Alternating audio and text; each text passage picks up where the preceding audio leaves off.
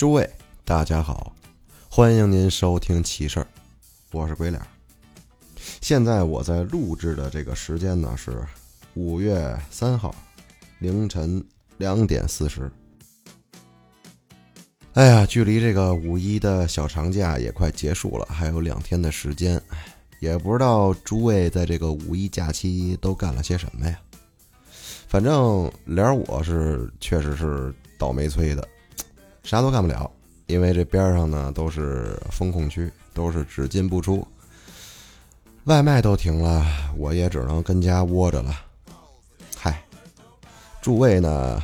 在这个其他的地方的朋友们，一定也要注意好自己的身体，注意防控、防护，然后不要过多的去聚集，尤其是五一的这个期间，咱老百姓就踏踏实实的按照这个咱们国家有关的防疫部门去执行就完事儿了。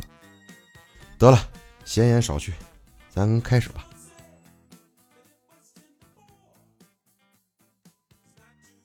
这第一个事儿呢。是这个很久很久之前这个朋友投的稿哈，这是一个微信私信，他是这么说的：这个事儿呢是在他一个朋友的身上发生的，咱们就叫这个朋友叫阿宇吧。这是发生在这个三年前的事情。有天晚上呢，阿宇和他几个朋友在街上溜达，其中一个朋友叫做小胖儿，哎，胖儿呢。是他们几个人之中啊最好欺负的。嗨，这玩意儿没法说，小孩儿嘛，最好别老欺负人家啊。那天晚上，阿宇提议要去我们那边一个大桥的一块去散步，然后大家就一起骑着电驴准备去那个桥的那边呗。当时他们距离桥边最多一公里的距离啊，骑车呢也就是两三分钟的时间，也就到地儿了。当时。阿宇和他其他伙伴啊，想逗逗小胖，就故意的把这个电驴骑得挺快，想甩掉小胖。他们大概走了大概一分钟的路程之后吧，阿宇回头看了一眼，哎，发现小胖不见了。当时那条路呢，是一条直直的大路。我操！他们发现小胖不见了啊，都以为小胖回家了。得了，回家就回家呗。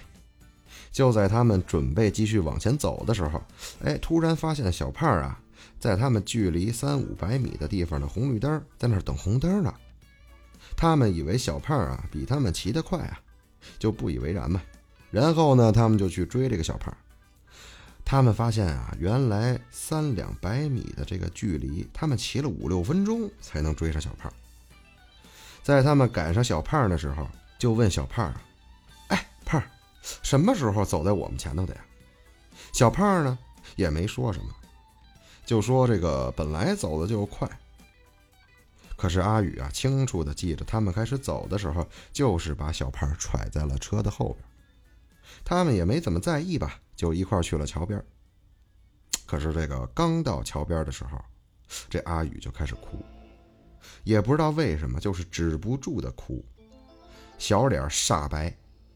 听他们朋友回忆说，当时看他的脸就像死去的人脸一样，就跟那一直哭。后来呢，这几个朋友觉得不对，就把阿宇啊赶紧的就搀着他走了。走出大桥之后，阿宇就慢慢的好了点也没敢回家嘛，和他们几个一块就去网吧包夜去了。到了第二天。阿宇几个朋友就琢磨着，要不操，咱找个那个神婆去瞅一眼去吧，是不是他妈碰见什么不干净的东西了？然后他们就去了呗，找了好几个这个神婆，神婆都说我没辙，抱歉，您另找他人。后来这小胖突然说了一句：“哎，我带你去个地方。”然后小胖就带着阿宇去了一个神婆的地方。咱别说，刚进门，神婆哎就冲着小胖来了一句：“哟，老伙计来了呀！”哎呀操！当时阿宇就懵逼了，怎么能跟他妈一老太太成老伙计呀？他也没怎么注意吧，毕竟身体也觉得奇怪，就让那个神婆看了看，哎，药到病除，然后就好了，就是这么神奇。到后来呢？阿宇才明白，我操，原来小胖他爷爷曾经是个道士，去世的很早很早。那后来他跟别人说，小胖的爷爷经常晚上附身在小胖身上，跟小胖的奶奶聊天。后来阿宇一想，当时那个神婆其实就不是跟小胖打招呼，而是跟小胖的爷爷打招呼，才叫的是老伙计。哎，总之在那以后，小胖呢就越来越邪乎。当时读高中嘛，小胖说他们学校这周会出大事儿。阿宇觉着操，开玩笑呢吧你？结果就在那个星期，学校就有人脑溢血死了。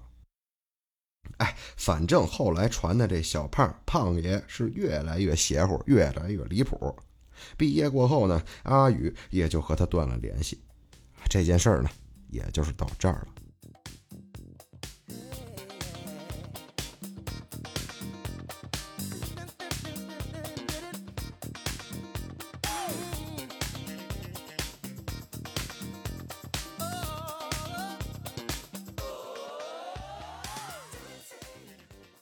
呃，我在看这个稿子的时候吧，我就觉得，您说诸位，小胖知道他爷爷经常上他身吧？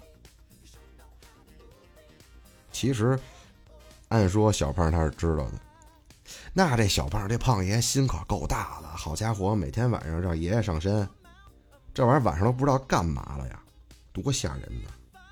反正反正要我，我宁愿跟爷爷好好烧个纸，说爷爷那个啥，我就不行了。您这么整，我真受不了。咱咱咱咱咱阴阳两隔，咱咱咱别搞这套。不知道诸位是怎么想的，反正我是这么想的。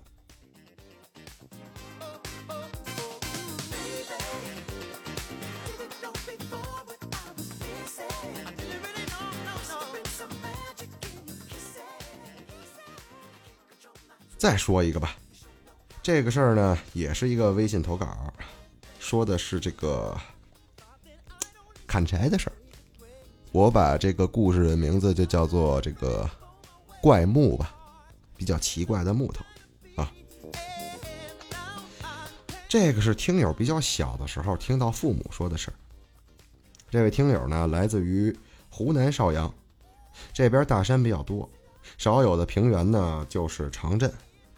大多的农村要么就是在山脚底下，要么干脆就在大山里头，反正呢就在这地儿。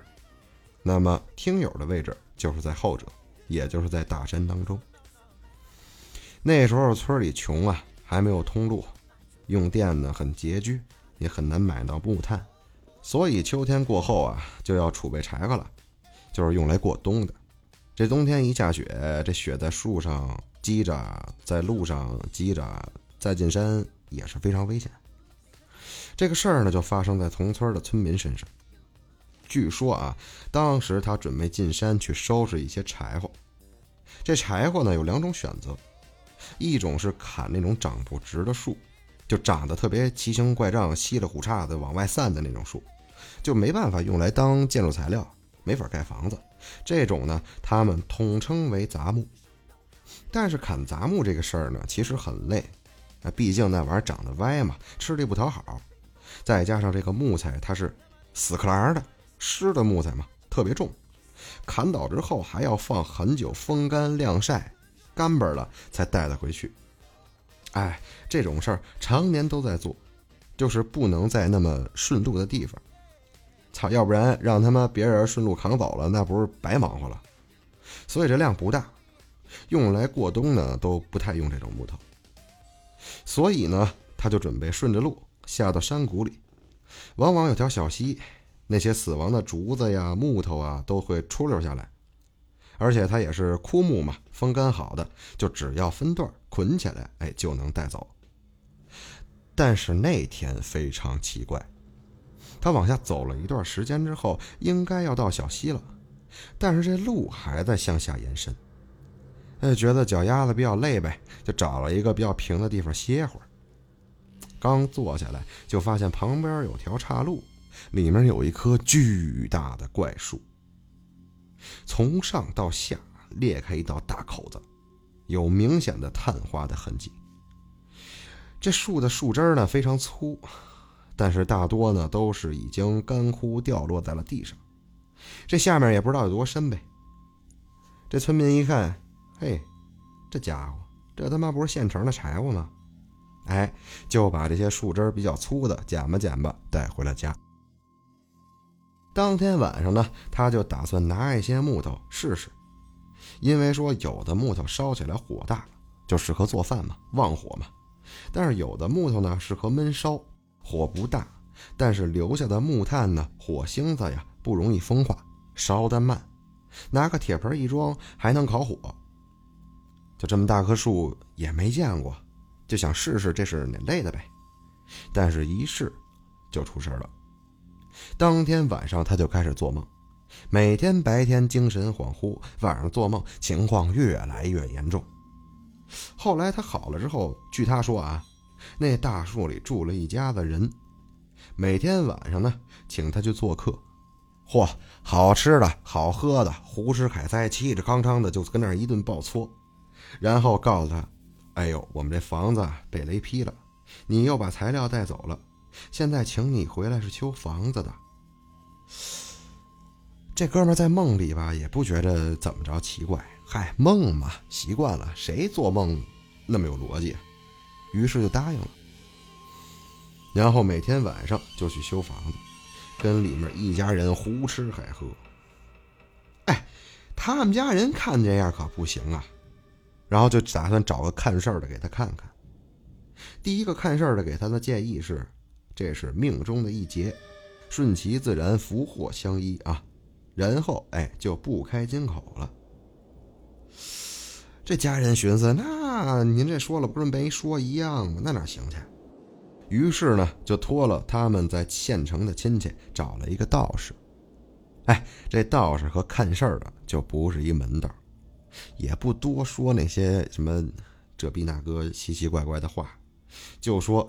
在一个雷雨天要开坛做法，就住下了。后来具具体怎么开坛、怎么折腾的，他们也没说，就只是说那个道士啊，引用这个雷，又把那树给劈了。后来呢，人就好了，但是没过多久，他们新盖的房子就塌了，没找着原因。挨了几十年的老房子，哎，却一点事儿没有。后来呢？他们这边啊，对这种比较大的树龄比较老的树都非常的尊敬。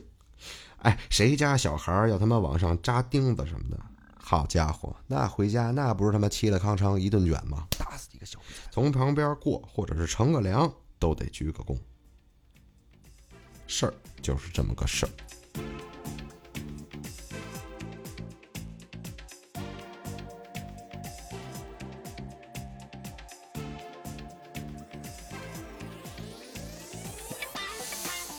我就琢磨着呀，这村民还是好奇心害死猫啊！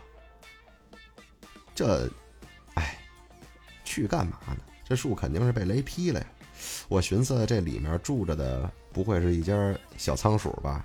胡吃海喝，给人村民吃的都是什么废的松松果壳啊，什么吃剩的糊啊？要告诉人家那个，麻烦你帮我们把这个口子这个给给给给他们修了。这村村民估计没懂呗，也没去，啊，就倒了霉了。确实啊，好奇心害死猫。你要我，哼，要我，我肯定不过去。那我估计就有的听友该说了，哎，脸哥，你说你不过去，碰见那么好的干木头，本来就那么冷，冬天没柴烧，你想冻死啊？我跟您说，要我呀。我琢磨琢磨，哈，那我还是去吧。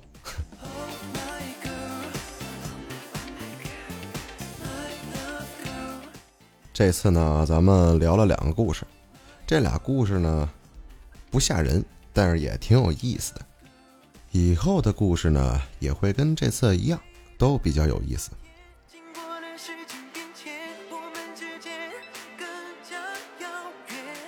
那么这次呢，咱们就聊到这儿。如果您今天对这期节目中发生的故事还有自己的想法，或者是脑洞，欢迎留在底下的评论区当中。如果您身边也发生过离奇的，或者说您解释不清的奇事儿怪事儿，欢迎私信投稿给我。那么，如果您觉着咱们聊的还不错，欢迎关注映客公园，关注我。那么得嘞，这里是奇事儿，我是鬼脸，感谢您的收听，咱们下期见。